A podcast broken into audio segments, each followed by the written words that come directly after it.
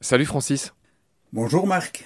Francis, il est urgent que tu nous dises que humuser, produire de l'humus, c'est-à-dire du compost, c'est-à-dire que nos corps pourraient enfin être rendus à la nature et, permettre de faire pousser des arbres. Parce que c'est ça en fait ta grande idée. Et c'est ça qu'il faut qu'on dise qui est très très important. C'est que toi, ce que tu proposes, c'est-à-dire de faire du compost avec les corps, c'est pour rendre bah, ce qui nous constitue au vivant, pour que ça soit profitable et non pas délétère, empoisonné, un cadeau empoisonné pour le vivant. Il faut rendre au vivant ce qui nous constitue pour permettre de faire pousser des arbres, ce qui n'est pas rien dans le contexte actuel de réchauffement climatique. J'aimerais que tu nous détailles ça. Une de vos punchlines, c'est un corps égale 10 100 arbres. Qu'est-ce que ça veut dire? Ben, ça, c'est vraiment pousser au maximum le curseur pour dire, ben, il y a moyen, et c'est pas du tout une utopie, on peut le démontrer, de pouvoir faire pousser 10 100 arbres Évidemment pas avec le compost, avec l'humus obtenu ici à l'endroit où on va faire la mise en humusation. Donc il y a, il y a d'une part le fait que, étant donné qu'on utilise 3 mètres cubes de broyat de copeaux de bois pour être finalement enseveli au-dessus du sol, donc on n'enterre plus, mais on est quand même toujours enseveli, mais ce n'est pas par de la terre, c'est enseveli par du broyat végétal, qui permet de faire le contexte idéal pour que euh, les milliards d'êtres vivants microscopiques qui sont tapis dans les 10-15 premiers centimètres du sol uniquement, qui vivent en aérobie, euh, qui font tout le travail en forêt. En aérobie, ça veut dire qu'ils euh, ont besoin d'oxygène pour vivre. En présence d'air. Et donc c'est uniquement dans cette toute mince couche superficielle de la Terre qui a toute cette microfaune. Tout le monde s'est déjà baladé en forêt. Tout le monde a déjà vu ben, que c'est très agréable euh, d'aller s'y promener parce que ben, parce que les arbres sont magnifiques, parce que ça sent bon l'humus, parce que l'humain intervient très très peu. On laisse sur le sol tout ce qui tombe des arbres, donc les feuilles, les branches mortes, même les arbres morts, les déjections des animaux, les animaux morts, tout ça reste sur le sol. Et personne n'a jamais dû prendre des chasses pour aller se promener en forêt. Pourquoi? Ben, parce qu'il y a dans les tout premiers centimètres du sol, donc cette mince couche superficielle où il y a de l'air, il y a en fait des milliards, des milliards d'êtres vivants microscopiques. Personne ne connaît vraiment toutes les espèces qui vivent dans ces premiers centimètres du sol. Mais des célèbres microbiologistes comme euh, Claude et Lydia Bourguignon reconnaissent, alors qu'ils ont passé toute leur vie à étudier cette euh, microfaune, qui n'en connaissent malgré tout que 10 à maximum 15%. Francis, ce que je voulais ajouter, c'est que c'est une aberration d'enterrer les corps à 2 mètres, comme on le fait dans tous les cimetières, puisqu'à 2 mètres, il n'y a rien pour décomposer les corps. C'est ça l'aberration. Non seulement on enterre et on emballe le corps euh, avec des gaines en plastique, des cercueils étanches, même quelquefois en zinc, et tout ça à 2 mètres de profondeur, donc on empêche totalement euh, ce contact avec les seuls qui sont capables non seulement de refaire de l'humus avec la matière organique morte qu'on est quand on meurt, qui est finalement la résultante de tout ce qu'on a pu avaler pendant toute notre vie pour nous nourrir et grandir et faire tout ce qu'on avait à faire, toute cette matière organique, contrairement à ce qui se passe en forêt où elle est à la disposition de finalement nos meilleurs alliés sur Terre, même si on les connaît pas et, que la plupart du temps les, gens veulent nous faire ignorer puisque puisque ces micro-organismes font beaucoup mieux que les engrais des pesticides chimiques. Ils remettent de la vie dans le sol et c'est grâce à cette vie dans le sol que quand il pleut par exemple, eh bien l'eau s'infiltre. Alors que dans le même moment, les terres de grande culture, eh bien, n'arrivent même plus à infiltrer un litre d'eau par mètre carré et par heure, alors que dans une forêt, eh bien, on peut infiltrer 150 litres d'eau par heure, par mètre carré, sans provoquer d'érosion du sol. Donc c'est incroyable ce changement de, je vais dire, d'état du sol quand on lui met de la matière organique à décomposer. Eh bien, à ce moment-là, il redevient auto-fertile et il fait en sorte que donc on refixe du carbone dans le sol et c'est ce qu'on fait parce qu'on utilise 3 mètres cubes de broyat de copeaux de bois pour ensevelir la dépouille. Votre fameux slogan, grâce à un corps, on peut faire pousser 10 000 arbres. J'aimerais juste que tu m'expliques cette phrase, d'où elle vient. Eh bien, d'où elle vient, c'est assez simple. On a d'une part ce qui se passe dans le centre de mise en humusation, c'est-à-dire que grâce à ces 3 mètres cubes de broyat végétal, le corps va se retrouver métamorphosé dans un mètre cube et demi d'humus sain et fertile. Et on a, d'après les expérimentations qu'on a fait, il suffit de 15 litres, donc 1% de cet humus final obtenu par la mise en humusation d'un défunt, pour faire pousser un arbre pour aller se recueillir. Donc en gros, je traduis ce que tu dis Francis, avec un corps, avec un défunt, tu peux faire pousser 100 arbres, grosso modo. Voilà, ça c'est avec l'humus. Par contre, étant donné qu'on va faire dans différents postes des funérailles, on va faire des économies, notamment par exemple avec le cercueil, puisque on sait très bien que le cercueil, il est obligatoire pour transporter un corps sur la voie publique, mais par contre, on ne va pas évidemment mettre le cercueil dans la butte de compostage. Ça serait un frein au contact à la microflore de la personne avec la microfaune du sol. Donc, le corps doit être mis le plus nu possible, hein, donc emballé d'un simple linceul dans la butte. Donc le cercueil ne sert que pour le transport. Donc on a imaginé mettre en place des cercueils qui seraient réfrigérants pour éviter justement les odeurs de décomposition. Donc euh, si on refroidit le corps suffisamment, eh bien on n'a plus besoin de passer par les soins de conservation du corps ou la thanatopraxie.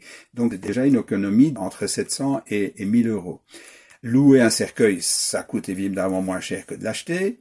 On peut le réutiliser ad vitam aeternam puisque ça sera vraisemblablement une base qui sera en inox, très facile à nettoyer et le couvercle ne va pas vraiment toucher la dépouille, donc euh, il pourra être très luxueux, euh, mais on va seulement le louer plutôt que de l'acheter. Donc une économie sur ce poste-là qui n'est pas négligeable du tout le fait qu'on va avoir une simple stèle pour marquer l'emplacement pour pouvoir aller se recueillir pendant les 12 mois dans le centre d'immunisation, euh, un peu comme dans un cimetière, savoir euh, à quel endroit la butte concerne euh, le défunt pour la famille.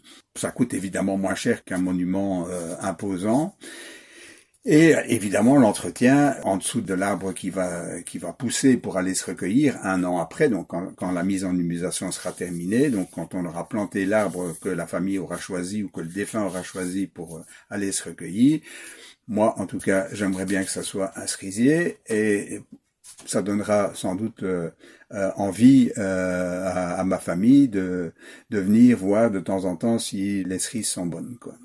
Donc voilà, on va économiser sur au moins 4 à 5 postes de, des funérailles et c'est avec cet argent-là qu'on va pouvoir financer la plantation d'arbres en bordure des zones qui sont en voie de désertification. Là, le terrain ne vaut quasiment plus rien.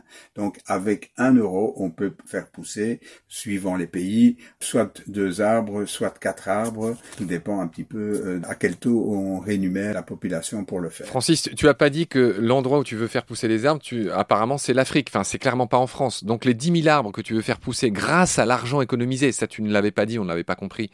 Mais donc, c'est ça en résumé. C'est ça. Faire pousser 100 arbres là où le défunt est mort, dont un qui va servir de, de je ne sais pas comment dire, de monument vivant.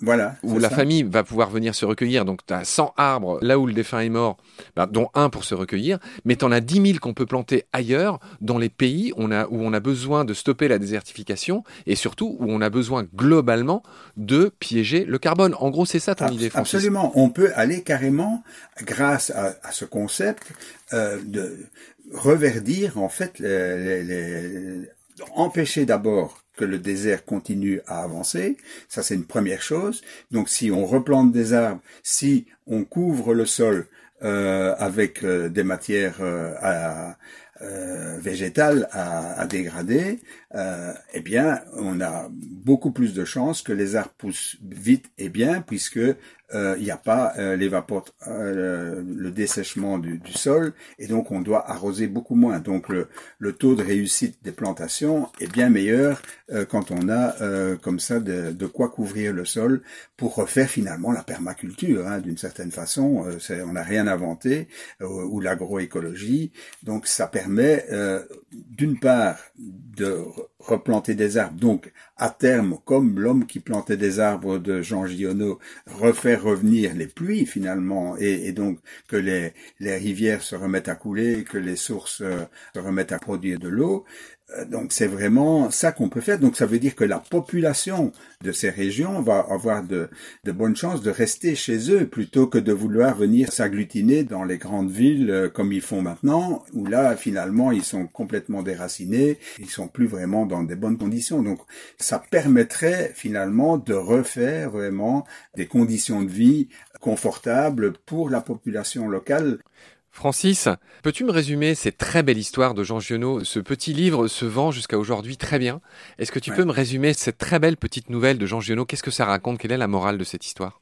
Mais la morale, c'est que le berger qui, pendant toute sa vie, pendant qu'il était en train de garder son troupeau, il a planté des noix, des, des, chênes, des chênes, des, des, chênes, des chênes et, et, tout ça, donc une centaine tous les jours.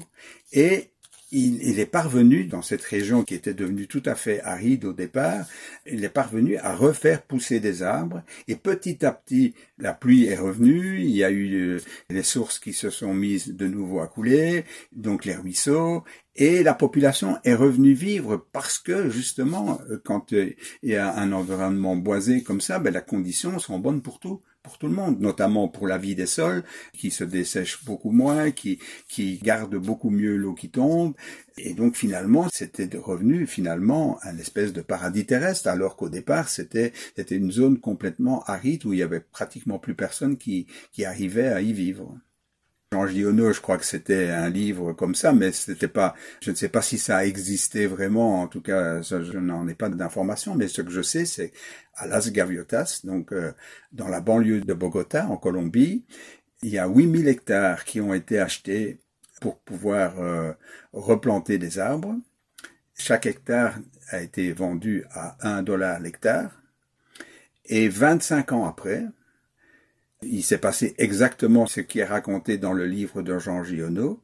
Et donc c'est à Las Gaviotas que on produisait l'eau pour alimenter carrément tout Bogota. C'est Günther Pauli qui, qui m'a raconté cette histoire, mais c'est vérifiable. Donc, euh, qui est Günther Pauli, Francis? bah, c'est quelqu'un qui a fait l'économie bleue, euh, qui a œuvré aussi à différents niveaux pour euh, pour améliorer les conditions de vie et, et les pratiques pour rendre un peu plus correctement à la terre les restes de ce qu'elle a produit, notamment. Günther Pauli, Francis, je précise, c'est un de tes compatriotes. Oui. Il a été diplômé à Anvers en 79. Il a fait un MBA, docteur honoris causa. Enfin bref, c'est une tronche. C'est un économiste. Il a commencé par vendre des bières artisanales au Japon et il est connu euh, pour avoir lancé le concept en 2010 de l'économie bleue euh, dans un livre du même nom, inspiré des écosystèmes qui se caractérisent, et ça a toute sa place dans notre discussion d'aujourd'hui, par un recyclage des déchets, par une chaîne d'acteurs qui apporte à chaque fois une valeur ajoutée. Car dans le vivant, il n'y a pas de déchets, justement. Et nous, nous faisons de nos corps des déchets. Des déchets. Et là où je voulais t'entendre aussi, Francis, c'est que nous considérons nos corps comme un déchet ultime en les enterrant et en les brûlant. Comme nos excréments, j'aimerais que tu reviennes là-dessus. Finalement, ce qu'on fait avec nos corps, on le fait aussi avec ce qui devrait revenir à la nature. Et ça aussi, on en parle, de fertiliser les champs avec notre urine au lieu de la balancer dans les égouts, au lieu de faire pipi et de faire caca dans l'eau propre, pour le dire clairement. C'est vrai qu'il y en a encore beaucoup aujourd'hui qui rechignent à l'idée de faire leurs besoins dans des toilettes sèches, mais on en aurait terriblement besoin justement pour rendre la vie à nos sols qui sont tellement abîmés, n'est-ce pas Francis? Ah bah tout à fait. Donc ça, on en revient à mon parcours de départ. Le problème vient du tout dans le même égout. Un concept qui a été décrié dès le départ par Victor Hugo lui-même, quand il a vu que on dépensait des fortunes pour faire un égout, pour envoyer le plus loin possible de la vue des Parisiens tout ce qui se trouvait dans les rues et dans les ruelles de Paris, notamment les déjections humaines et animales, qui pourtant servaient aux maraîchers. Quand ils venaient euh, apporter leur euh, production pour nourrir les Parisiens, ils repartaient avec euh, ben, justement ces déjections humaines et animales pour fertiliser leurs parcelles. Ils ne compostaient pas et malgré ça, ils arrivaient à produire dix fois plus au mètre carré qu'avec les engrais et les pesticides chimiques. Et donc, c'était essentiel donc pour eux. Et donc, quand on a fait les égouts qui ont coûté une fortune, ils ont été privés de ça et ils ont dû affréter des navires à grands frais pour aller chercher du guano de l'autre côté de la planète pour compenser la perte de ces déjections. Et donc, je précise bien, ils ne compostaient pas, donc euh, c'était pas aussi bien que euh, de passer par l'adjonction de litière carbonée pour commencer à composter beaucoup mieux directement dans le seau des toilettes sèches. Et ça, c'est un élément essentiel parce que c'est justement dans cette action de compostage pendant, pendant un an qu'il y a la possibilité que toutes les molécules toxiques qui se retrouvent aussi quelquefois dans les déjections euh, en, parce qu'on est entouré de pollution, on a des médicaments, euh, et donc euh, on a des engrais, des pesticides chimiques, tout ça qui se retrouve ou bien dans nos corps ou bien dans nos déjections. Tout ça, c'est important que puissent, parce que ça c'est le cadeau en fait que nous font les milliards d'êtres vivants dans une butte de compostage, c'est que non seulement ils refondent l'humus avec les matières organiques mortes, mais en plus, et ça il n'y a aucun concept humain qui est capable de rendre toutes ces molécules inoffensives. Donc, c'est vraiment ça, la grosse différence avec les moyens actuels, le système en vigueur d'enterrement et d'incinération, c'est que là, les molécules continuent à empoisonner les vivants, alors que dans l'humusation, et ils ne font pas d'humus, pas le moindre microgramme, alors que dans l'humusation, on refait un mètre cube et demi d'humus et cet humus est sain et fertile. Ça veut dire que les molécules toxiques qui n'ont pas été mangées par des charognards puisque c'est l'infiniment petit qui fait le travail dans la butte. Et c'est une des raisons pour laquelle on met 3 mètres cubes de, de c'est pour éviter les odeurs de décomposition, pour ne pas que les charognards viennent se servir, parce que on a la preuve, notamment en Mongolie, que les charognards qui étaient censés encore débarrasser la terre des restes humains, les vautours, crèvent des mêmes maladies que les humains qu'ils ont eu à, à décomposer. Parce que eux aussi, comme nous, ils s'empoisonnent de plus en plus avec la, pollution qu'ils ingèrent. Alors que l'infiniment petit est tellement petit qu'ils ne font que, mais ça c'est vraiment toute la différence, morceler les chaînes moléculaires des matières organiques, ça refait de l'humus, et des molécules toxiques, eh ben ça les rend inoffensifs. L'antibiotique le plus puissant, le perturbateur endocrinien le plus dangereux, ben s'il est découpé ne fût-ce qu'en quelques morceaux, il n'agit plus. C'est aussi simple que ça. L'humain n'est absolument pas capable de faire ça, alors que eux le font gratuitement. 24 heures sur 24, 7 jours sur 7, s'il faut, ils découpent en, fait les molécules et, c'est énorme la différence. Donc ce simple fait de ne plus enterrer, mais quand même ensevelir, mais non pas dans la terre, mais dans des broyades de copeaux de bois sur le sol, pour recréer les mêmes conditions de rapport carbone-azote euh, pour que finalement cette microphone ait envie de venir faire le job parce que les conditions leur conviennent, pas parce qu'on le veut, parce que ça leur convient, ni plus ni moins. Francis, j'aimerais que tu enchaînes maintenant, on, ne l'a pas encore fait dans toute la longueur, j'aimerais que tu déroules ton projet, j'aimerais que tu nous expliques tout de A à Z, c'est-à-dire on te livre un corps, quelqu'un est d'accord pour livrer son corps, pour le rendre à la terre, je trouve que c'est la meilleure façon de le décrire. Euh, en gros, à partir de là, comment ça se passe? Tu as déjà dit qu'il fallait 3 mètres cubes de copeaux, de broyats de copeaux de bois, etc. Après, il y a une histoire de clôture. J'aimerais que tu nous parles de la température que ça dégage, de, des précautions qu'on prend. Voilà, j'aimerais que tu nous refasses le déroulé en résumé de ce que tu proposes.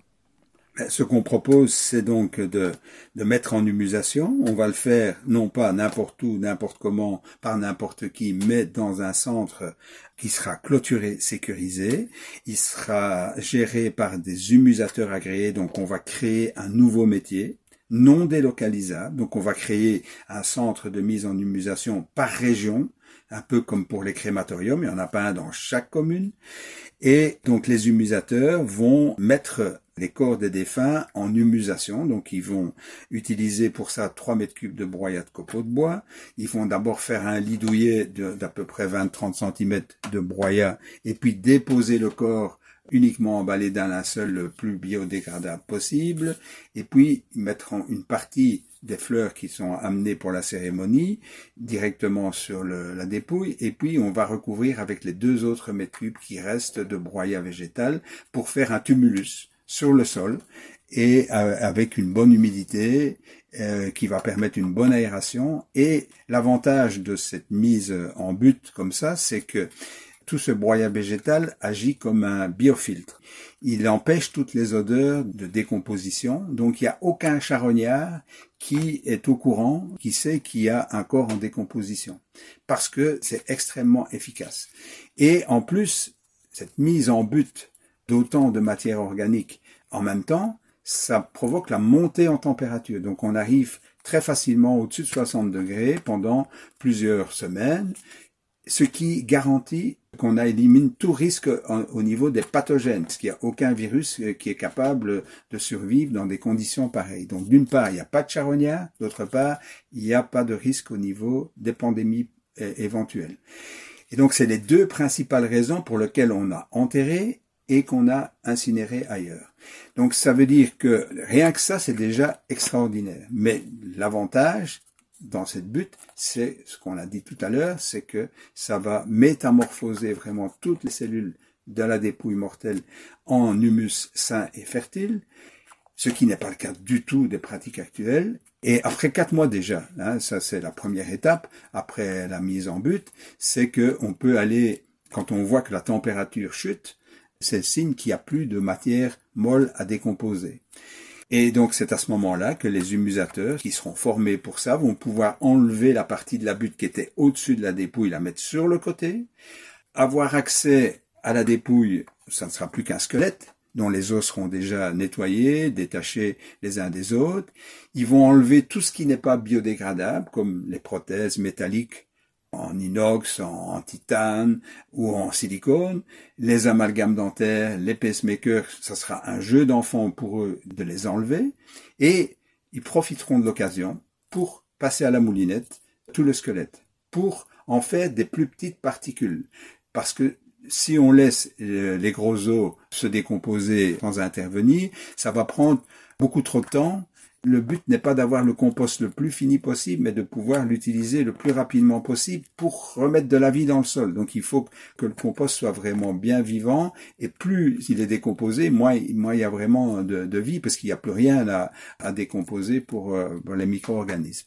Donc après quatre mois, donc on peut reformer la butte après avoir euh, émietté les eaux et les temps, qui sont les matières les plus dures, et qui ne sont capables d'être décomposées comme le, le bois que par le mycélium des champignons. Et ça, il n'y a que dans la butte, quand il n'y a, aucun champignon, qui vit en anaérobie, donc euh, c'est uniquement dans les bonnes conditions d'une butte de mise en humusation que ça se passe très bien, puisque c'est là qu'il y a cette possibilité, d'une part, de décomposer ce qui est le plus dur, d'en refaire des complexes argilo-humiques stables, donc qui vont pas euh, filer dans les nappes phréatiques si les plantes ne l'utilisent pas directement qu'on l'a mis à leur disposition, contrairement au superphosphate, puisque en fait les os c'est surtout euh, du phosphore et, du calcium, et on a déjà largement dépassé le pic du phosphore. Donc on est obligé de compenser par des superphosphates industriels qui n'ont de super que le nom, puisque malheureusement ils sont lessivables. Donc si les plantes ne l'utilisent pas au moment où on le répand sur le sol, eh bien il y a de fortes chances pour que ça se retrouve dans les nappes phréatiques. Donc voilà, c'est toute la différence et c'est pour ça que c'est important d'avoir ce moulinage des eaux pour que la surface d'attaque par les micro-organismes soit plus grande pour que dans les huit mois qui restent, quand on a reformé la butte, eh bien, tous ces os soient vraiment aussi métamorphosés en humus, en complexe argilo-humique stable. Francis, ainsi s'achève cet épisode. Je te retrouve très prochainement pour continuer à développer ce sujet qui est vertigineux, qui est d'une utilité folle, dont on devrait tous s'emparer. En tout cas, tous ceux qui veulent, je sais pas, participer eh ben, au grand cycle du vivant. Hein. C'est pas juste un truc euh, un peu New Age bébête, c'est vraiment quelque chose qui devrait nous faire réfléchir. De la même manière que on devrait penser à, que ce que tu as dit là de Gunther Pauli, on devrait penser à faire en sorte de ne pas être des déchets, de ne pas, ou en tout cas de, que nos propres déchets à nous ne le soient plus et reparticipent au grand cycle de la vie. On va continuer à parler de tout ça avec toi dans un prochain épisode. D'ici là, prends soin de toi. Salut Francis. Salut Marc, à bientôt.